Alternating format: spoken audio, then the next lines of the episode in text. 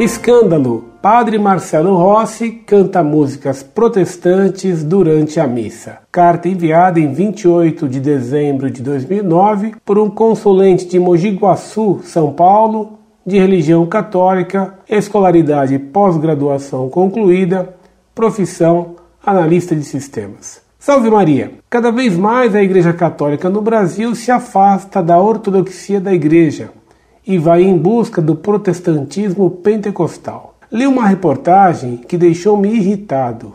Por trás disso está o senhor Marcelo Rossi. Leio abaixo a tal reportagem. Link em Cristo. Muito prezado, salve Maria. Louvo muito sua indignação por ver como esses padres modernistas estão traindo a igreja e levando os fiéis ao protestantismo. Permita-me, porém, fazer uma correção no que você me diz.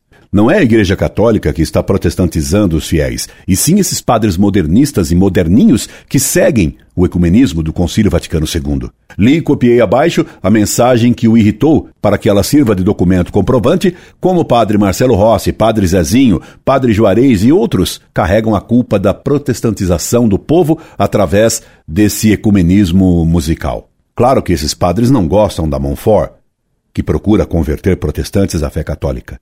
Eles desejam o oposto. Querem perverter os católicos às heresias protestantes, porque eles são modernistas. Escreva-me sempre. Incorde eso semper Orlando Fedeli. Milagre em mim. Católicos se rendem e música gospel vira novo hit. O hit gospel do momento já virou pagode, sertanejo, funk e techno. Faz um milagre em mim, gravada por Regis Danese, tocou até na última parada gay de São Paulo. O maior nome da Igreja Católica no Brasil, Padre Marcelo Rossi, puxa o coro em músicas como Faz um milagre em mim, Deus do impossível e Fico feliz, todos sucessos de cantores evangélicos. Os católicos já perceberam a diferença e aos poucos estão se acostumando ao estilo gospel de música. Já foi o tempo em que as canções Maria de Nazaré e Segura na Mão de Deus eram os únicos sucessos nas missas.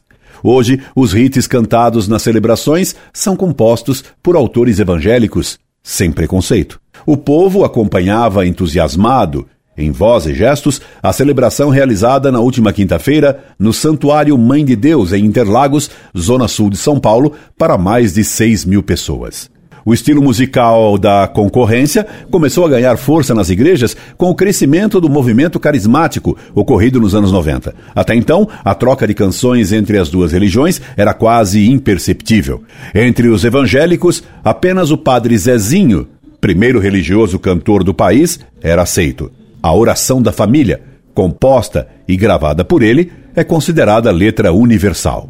Unificação. Atualmente, os estilos caminham para a unificação, segundo os próprios religiosos. Hoje está acontecendo o uso comum das músicas porque as letras deixaram de fazer apologia a uma determinada religião e passaram a se voltar à mensagem do Evangelho, afirma o padre Juarez de Castro, secretário de comunicação da Arquidiocese de São Paulo. As letras não citam mais termos religiosos, típicos das missas, como a Eucaristia, por exemplo. Para Rodrigo Placa, cantor católico, a adesão ao gospel aconteceu porque a base musical evangélica é melhor, quase lírica. A música deles é de louvor, de entrega. Quando escutam, as pessoas entram em uma espécie de transe, ficam emocionadas e colocam suas emoções para fora. Os católicos perceberam esse sucesso e foram atrás, afirma. A democracia musical tem base bíblica. Segundo o casal de empresários Ricardo Rodrigues, 47 anos, e Silvia Amaro, 44 anos,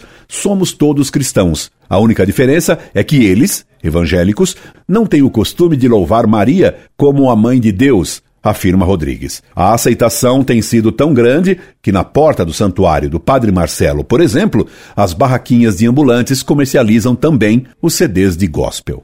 Sucesso religioso tocou até na última parada gay. O hit gospel do momento já virou pagode, sertanejo, funk e techno. Faz um Milagre em Mim, gravada por Regis Danese, tocou até na última parada gay de São Paulo, realizada no dia 14 passado, em versão remixada. O sucesso, segundo o cantor, é atribuído ao desejo das pessoas por mudança. A música toca no coração. Quem não quer viver um milagre? Pergunta. Para Danese, o milagre também foi financeiro. O cantor vendeu um milhão de cópias com um CD Compromisso, que tem a canção gravada Deus Falou Comigo. Ele avisou que a música teria impacto. A comerciante Maria Conceição Cerqueira, 60 anos, também comemora. Ela tem uma barraca próxima ao santuário do Padre Marcelo Rossi e lucra vendendo CDs das duas religiões. As músicas do Regis estão entre as mais procuradas.